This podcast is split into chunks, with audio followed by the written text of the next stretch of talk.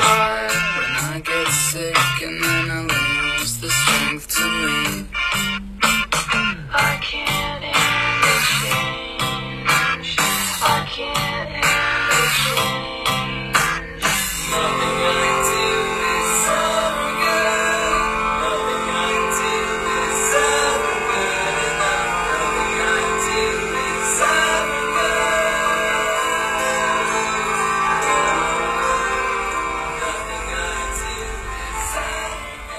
大家，我是悠然，今天是七月三日，星期日，现在是北京一个下雨天的夜晚。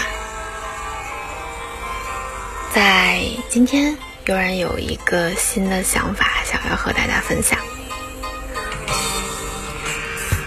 嗯，其实悠然是属于一种每天都会和家里联系的人，然后近一段时间呢，总是被家里爸妈给炫耀到，就是他们总是会，嗯，在我们视频的时候跟我说：“你看啊，家里的这个菜又熟了，那个菜又熟了。”然后我爸爸今天跟我说：“我终于研究到了黄瓜怎么可以在花盆里长得这么大。”然后呢，他摘了四根黄瓜，今天晚上做菜用，就是可以感觉到他的那个开心。然后他去跟我分享这个的时候，我妈妈在他旁边也开心的笑着。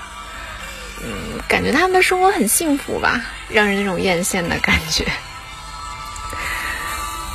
每每和他们打电话的时候，都会很羡慕他们的生活状态。然后碰巧今天晚上看到了一篇文字，有讲稍微解释一点他们为什么会这么幸福的原因吧。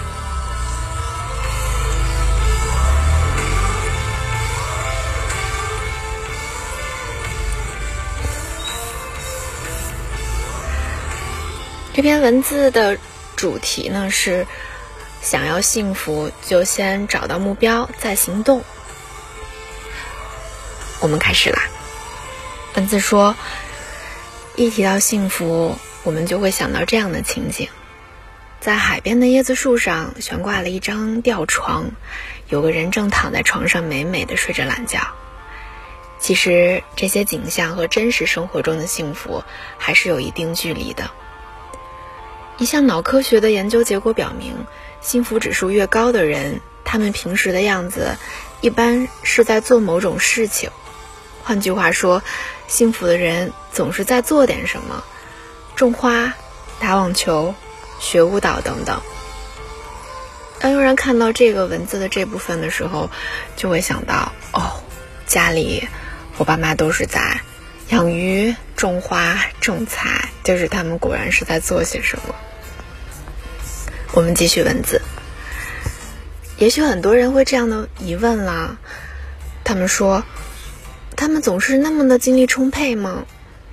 不是，他们也是人，他们也会有不耐烦的时候。那么是什么在驱使他们呢？那就是目标。人们在制定目标并且实现目标的时候，总能感到或多或少的快乐。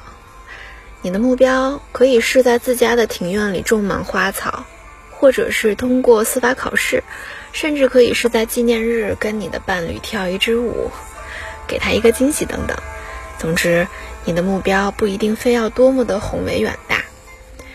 越是幸福的人，越是能发现新的目标，然后一步一步的向目标前进。更为神奇的是，在实现目标的时候，他们总能感觉到幸福的滋味。不过，在实现目标的过程中所感觉到的快乐，才是真正让他们感到幸福的源泉。多巴胺是幸福荷尔蒙的一种，这种物质的奇妙之处，就在于人们在预想快乐的时候，会比享受快乐时分泌更多这种物质。这也可以解释为什么我们准备旅游的时候，往往比旅游本身更能感到开心快乐的原因所在。对于一个有目标的人而言，他们会为了实现心中的目标而不断努力奋斗前进着。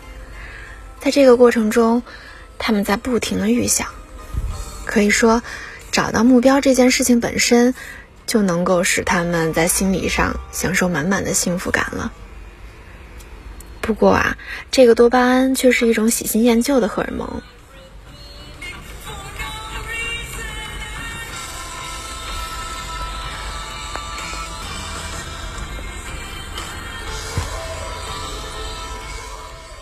这个目标实现以后呢，再尽快找到下一个目标，如此反复，你和你的伙伴以及所有的家庭成员，才总是处于一种一起共享目标、一起努力，然后再次找到目标的状态。